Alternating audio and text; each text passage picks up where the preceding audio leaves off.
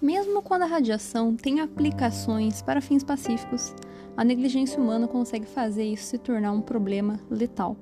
E é justamente o que aconteceu na cidade de Kramatorsk, na Ucrânia, em 1989, onde um evento radiológico inacreditável aconteceu, qual eu vou relatar agora para você que está aqui ouvindo esse episódio do podcast Radion.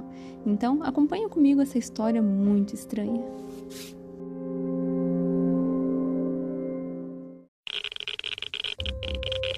Radiation detected. Red.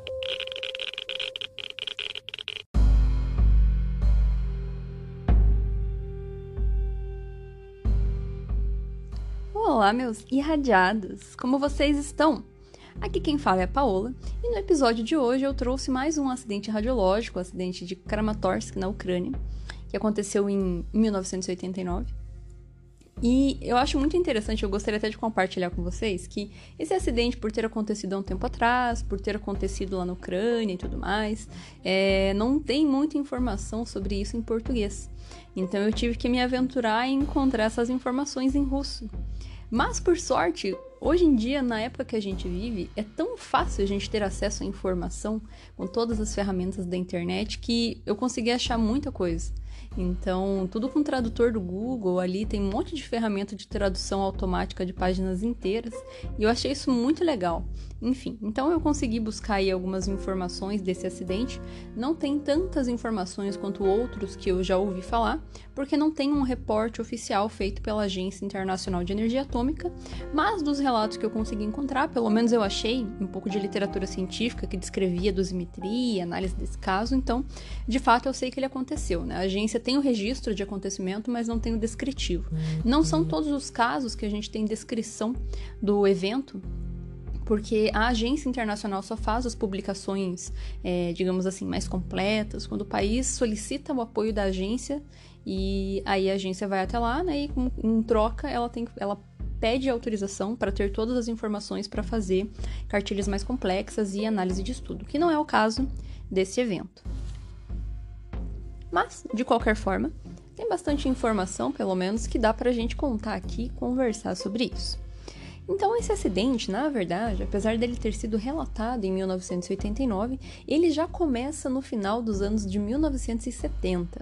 Lá na Ucrânia, existia uma pedreira de granito e cascalho que ficava numa cidade que chama Karansky, que era vizinha de Kramatorsk, e essa pedreira, para conseguir verificar a densidade das rochas do qual eles iam fazer a extração, eles faziam a mensuração de densidade com um medidor radioativo.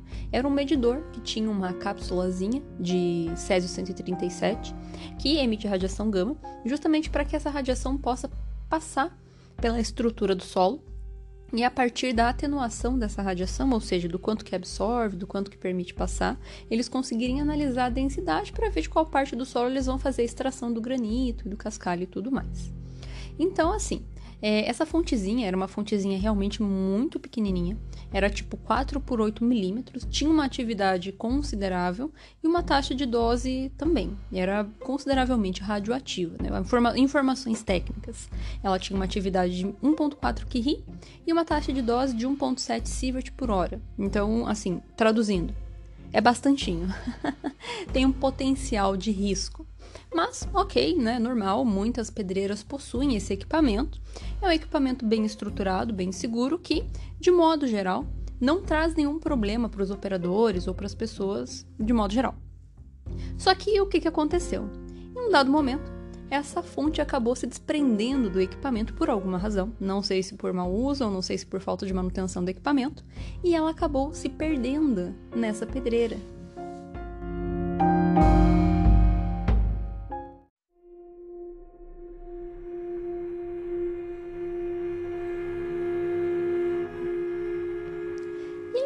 empresa responsável pelo equipamento, pela pedreira, tinha um sério problema de cultura de segurança muito falho. Então, quando eles realizaram as buscas, foi assim só para dizer que fez também, porque eles não imaginavam o impacto que aquela fonte perdida poderia ter não imaginavam que poderia de fato trazer um risco e foram completamente negligentes. Não uma pela questão de segurança ali, pela falha né, na cultura de segurança, e outra também porque em 1980 a Rússia iria recepcionar as Olimpíadas em Moscou, então aquele estádio olímpico onde isso foi realizado precisava ser construído quanto antes. E eles extraíam o granito para fazer as britas dessa pedreira. Então eles não conseguiram cessar o trabalho e eles continuaram trabalhando. E o que é completamente incorreto, não, isso não deveria ter sido feito. Mas eles fizeram e assim, o local onde eles sabiam que a fonte havia sido usado pela última vez já tinha sido. As rochas já haviam sido extraídas, porque com os dados eles já haviam feito a afirmativa de que, pela densidade, era uma região que deveria ter extração. Então, essa fonte estava perdida no meio de um monte de pedra. Até você achar, era muito difícil de encontrar. Então, eles meio que deixaram por isso mesmo e tocaram barco. Só que o problema é que essas britas extraídas do granito dessa pedreira, elas não eram usadas apenas para fazer o estádio, elas também foram utilizadas em construção civil, ou seja, para fazer casa, prédio, apartamento, coisas do tipo. Em 1980, um edifício que era localizado em uma rua que eu não sei pronunciar o nome, gente, porque eu não falo russo, mas é assim, ó, Kantemirovtsiv, alguma coisa nesse sentido. É, hoje tem um outro nome, inclusive, que a gente consegue até encontrar no Google Maps. Eu fiz essa busca ontem por curiosidade. É, eles trocaram, acho que já para não ficar né, com aquela história marcada e tudo mais. Então era o edifício 7, prédio 7, apartamento 85. Né, um condomínio ali que foi inaugurado, um prédio que foi inaugurado, novinho. Né, então, nesse apartamento 85, uma família se mudou. Essa família era composta por uma mãe e dois filhos jovens ali, né, um casalzinho, um menino e uma menina. Só que daí, em 1981, a adolescente, né? Eu não sei se 18 anos é adolescente, né? para mim parece tão jovem, né? Mas a jovem adulta de 18 anos, a filha, né? Ela de repente desenvolveu um caso de leucemia linfocítica bem específico, muito raro e também bem letal e morreu. Assim, do nada, simplesmente morreu. Era uma pessoa saudável e, ok, adquiriu essa condição e acabou morrendo, misteriosamente. Mas aí, no ano seguinte, o filho da, dessa mulher, né, então o irmão da menina, que tinha 16 anos, também desenvolveu leucemia linfocítica e acabou morrendo. Isso foi em 82. E no final de 1982, a mãe dessas, desses dois jovens acabou morrendo também de leucemia. Os médicos acharam que isso tudo era um forte indicativo, indicativo de que era uma condição genética, uma condição hereditária e ficou por isso mesmo. Ninguém nunca poderia desconfiar o que poderia ter causado essa doença senão uma condição genética. Então, um tempo depois, esse apartamento foi posto para vender novamente e uma outra família se muda, também com dois filhos, só que dois meninos agora, e de repente o menino mais velho fica doente e morre, e isso em 1987 já. E também morre de leucemia, enquanto que o mais jovem fica bastante gravemente doente e até em 89 ele acaba morrendo também. Então, assim, foi essa sucessão de morte. Curiosamente, todas essas pessoas acabavam morrendo de leucemia linfocítica, que é uma situação muito específica. E o, o pai desses meninos, né, ele foi fazer o desmonte ali do quarto, porque, né, é, né, tinha que desmontar. E quando ele tirou um tapete, uma tapeçaria que ficava presa na parede, ele notou que ficava uma marca de queimadura, tanto na parede quanto nesse, nesse tecido. Então ele pediu, começou a fazer uma investigação que na, nos relatos de história desse acidente não são muito específicos como que ele fez isso. É, mas de qualquer forma, ele, levou, ele levantou a hipótese de existir algum tipo de radiação ou, ou qualquer coisa. Então ele investigou todas as possibilidades, incluindo a questão de ter alguma contaminação radiológica. E de fato, quando ele chamou um físico médico para fazer a medição com Geiger, eles descobriram que realmente existia uma fonte radioativa que era justamente a fonte de césio que havia sido perdida naquela pedreira. Então essa fontezinha pequenininha, ela estava fixada num painel de concreto que estava misturado à estrutura da, daquele local e ela ficou irradiando por todo esse tempo, né? Então foram nove anos irradiando. E Bom, basicamente o, o, local mais atingido foi o quarto onde as crianças, tanto da família anterior quanto da família atual, dormiam, por isso que elas adoeceram. E também irradiava os apartamentos ao redor, então vizinhos também ficavam expostos cronicamente a essa, a essa radiação intensa, né, radiação gama ali do, do, do césio. E no total que foi contabilizado pelo Instituto Nuclear de Instituto de Pesquisa Nuclear de Kiev, é que foram 17 vítimas ao todo que receberam essa exposição grave. Então, inclusive, esse próprio instituto foi quem veio para fazer a extração da fonte dessa parede. É, como não houve contaminação radiológica, ou seja, a fonte permanecia selada, não foi necessário destruir a estrutura inteira, foi necessário apenas remover a fonte de césio. E eles conseguiram, nesse momento de extração, identificar o número de série e rastrear e saber, portanto, que, de onde que era, né? de onde que pertencia essa fonte e achar que a origem era de fato da pedreira. Né? Então ela que foi, foi essa instalação que foi responsabilizada pelo que aconteceu, pela negligência. É, inclusive, até eles acharam que poderia ser uma fonte de cobalto, mas em decorrência do tempo de meia-vida, da, da, energia daquela, daquela fonte, eles sabiam que era, que, era, que era césio. E, inclusive, a Inspetoria Estatal de Regulamentação Nuclear da Ucrânia que foi lá para fazer toda uma investigação e entender o que, que aconteceu, por que, que foi permitido, né? Como que foi possível uma fonte de radiação tal como aquela ser perdida, não localizada e ter ficado por isso mesmo, né? Então, enfim, uma história muito complicada. Mas o pior de tudo foi na época né, em que isso aconteceu a radiofobia, que nós chamamos, que é esse medo, esse preconceito absurdo relacionado à radiação. Então, mesmo após a fonte ter sido extraída, as pessoas não acreditavam que não havia radiação naquele local, então foi muito desvalorizado, inclusive, novamente pontuo, acho que essa é a razão pelo qual a rua trocou de nome, para não ficar com essa marca histórica né, e todo esse preconceito. E as pessoas achavam que estava irradiado, então existia muito preconceito. Isso sempre acontece em eventos radiológicos, né, esse medo excessivo, porque as pessoas não compreendem. Mesmo que os especialistas façam as aferições, mesmo que eles façam as monitorações e mostrem por A mais B que não há radiação, que não houve contaminação, porque a fonte não foi violada, né? então ela continuou selada, não dispersou o césio, as pessoas não acreditavam e, enfim, né? tem toda essa problemática em torno dessa questão.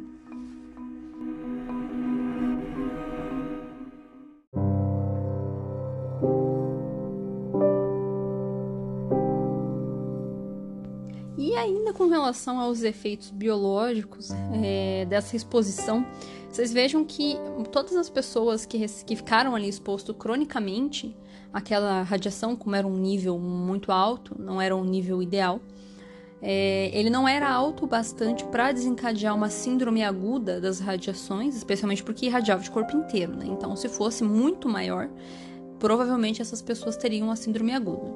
Mas não foi o caso, então não era intenso bastante para desencadear isso.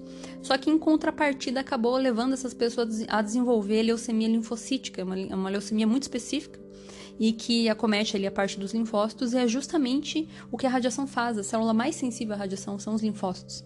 Então, é bem característico de exposição à radiação. E a gente sabe que exposições crônicas à radiação podem vir a desencadear leucemia. E é muito engraçado, porque esse é o único câncer que a gente consegue relacionar com exposição à radiação de modo direto. Porque o câncer em si, como eu já havia comentado lá no episódio 3 sobre por que, que radiação faz mal, ele é uma condição probabilística. Ele, existe a chance né, de acontecer e vai depender da dose, né? Quanto maior a dose, mais chance você tem. Mas não significa necessariamente que você vai desenvolver essa condição. Só que quando a gente tem um nível de radiação muito elevado, é, em decorrência da sensibilidade da medula óssea à radiação, é o tecido mais sensível que nós temos, é, isso é uma ligação direta. E a gente sabe disso com base em banco de dados que foi realizado com estudos em sobreviventes de bomba atômica, principalmente a questão de Nagasaki e Hiroshima. Então, eles são a população base, onde a gente tem os estudos que mostram que a exposição à radiação intensa, se não desencadeia a síndrome aguda, pode vir a desencadear a leucemia que tem aí um tempo de latência, ou seja, após a exposição, ela pode levar em cerca de 2 a 7 anos para aparecer. Então, é, se alguém vem a desenvolver, né, ela não é imediatamente após essa exposição, porque é um tempo que leva ali até que esse processo seja percebido pelo organismo. Então, por isso que a gente teme as exposições à radiação de dose um pouco mais elevada, doses no geral, né? Obviamente que se são doses realizadas em exames médicos, a gente não precisa se preocupar com relação a isso. A gente sabe que existe a chance de termos efeitos estocásticos, que nós chamamos efeitos para baixas doses, existe uma possibilidade, mas é muito pequenininha, mais fácil não acontecer, mas pode acontecer. Agora, quando a gente fala em leucemia, a dose tem que ser um pouco maior e é justamente o que foi caracterizado nesse evento radiológico de Kramatorsk. Por isso que essas adolescentes, crianças desenvolveram essa condição. Quando a gente é mais jovem, a sensibilidade à radiação também aumenta, então aí que tem uma grande problemática. Além disso, a gente sabe que também outras populações mostram para a gente como isso acontece, essa exposição à radiação e o desenvolvimento de leucemia tem uma correlação, porque os radiologistas, ou seja, os médicos que trabalhavam com radiação muito antigamente, lá na década de 20, como não existiam ferramentas de proteção contra a radiação muito efetiva, não tinha muita proteção, então eles acabavam vindo a desenvolver leucemia. Não, obviamente que era uma taxa de incidência bem baixa, tá? Não, como eu falei, não, é, quando a gente fala em câncer, é uma possibilidade, uma probabilidade, não quer dizer que você vai ter. Mas para doses um pouco maior, a chance de ter leucemia é realmente muito grande e existe essa correlação. Para outros cânceres, a gente não tem como garantir, a gente não tem como ter certeza se é em virtude da radiação ou se é em virtude de alguma outra condição, um outro fator externo. Então, para a leucemia a gente consegue correlacionar mais diretamente, justamente por causa da sensibilidade, como eu havia comentado.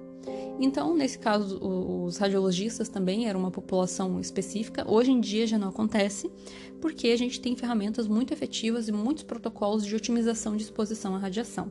E também vejam que curioso, porque na década de 40 existia um tratamento para uma condição que se chama espondilite anquilosante, que é tipo uma artrite na coluna vertebral, que fazia as pessoas não conseguirem se mexer muito bem, doía bastante. Eles tratavam isso com exposição à radiação, nível tratamento de radioterapia, cerca de 40 graus. Isso é muita radiação, bastante. Resolvia o problema da espondilite, mas desencadeava a leucemia. Então, isso mostra novamente para a gente que também tem essa população aí. É, a gente sabe também que animais de laboratório é, onde se realizam pesquisas também desencadeiam essa situação de leucemia quando exposto à radiação, mamíferos especificamente, né? Então a gente sabe que de fato existe essa correlação entre esse tipo de câncer e exposição. Para outros tipos de câncer, por exemplo, câncer de pulmão, câncer de tireoide, existe uma correlação, mas aí é quando a gente tem contaminação radiológica, por exemplo, no pulmão para quem fuma. É muito comum que naquele tabaco que é feito o cigarro tenha radônio, concentração de gás radônio, que faz emissão de partícula alfa, que é altamente lesivo para o pulmão, uma radiação muito lesiva quando inalada. Então, a gente sabe que existe essa correlação de câncer de pulmão e cigarro por contaminação câncer de tireoide, quando existe exposição ao radioisótopo iodo 131, que é em virtude de exposição de bomba atômica, por exemplo, a gente sabe que se a pessoa se contaminar com isso, ela pode vir a ter câncer de tireoide. Mas aí, como eu estou pontuando, são situações de contaminação. Quando é só a exposição à radiação, pode ser absolutamente qualquer tipo de câncer, porque qualquer célula somática do seu corpo está sujeito a sofrer mutação e a desenvolver alguma coisa e a gente não consegue rastrear ou correlacionar mas a leucemia é completamente correlacionável com base nesses estudos que a gente tem de população exposto a certo grau de radiação. Mas, novamente, são situações muito específicas. Esse evento de Kramatorsk foi bem específico e bem negligente também. Né? Inimaginável uma situação onde você vai comprar uma casa, você mora na sua casa e tem uma caralho de uma fonte de césio na tua parede, nas tuas costas, enquanto você dorme, você morre de leucemia e nem percebe. Então isso é um absurdo. É, são situações, justamente como eu disse lá no início, onde a gente tem aplicações pacíficas da radiação, mas a negligência humana consegue é, tornar isso um risco também. Então, isso que é a parte triste dos eventos radiológicos. Quase sempre é uma situação de negligência.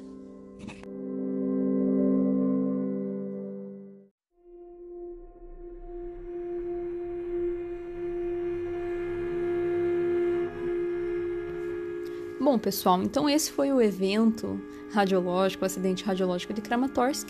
Realmente é um acidente ali que tem informações muito sucintas, bem breves, não consegui encontrar muito mais informações do que isso. Mas caso você saiba alguma coisa e você queira acrescentar, você pode me mandar uma mensagem pelo Instagram ou pelo e-mail. Né? O Instagram é radion, radiação para leigos, e o e-mail é radiaçãoparaleigos.gmail.com. Só me mandar uma mensagem ali que eu respondo tão logo seja possível. E estou aberta a sugestões para assuntos e temáticas que vocês queiram que eu discuta aqui. Muito obrigado por ter ouvido e nos vemos no próximo episódio.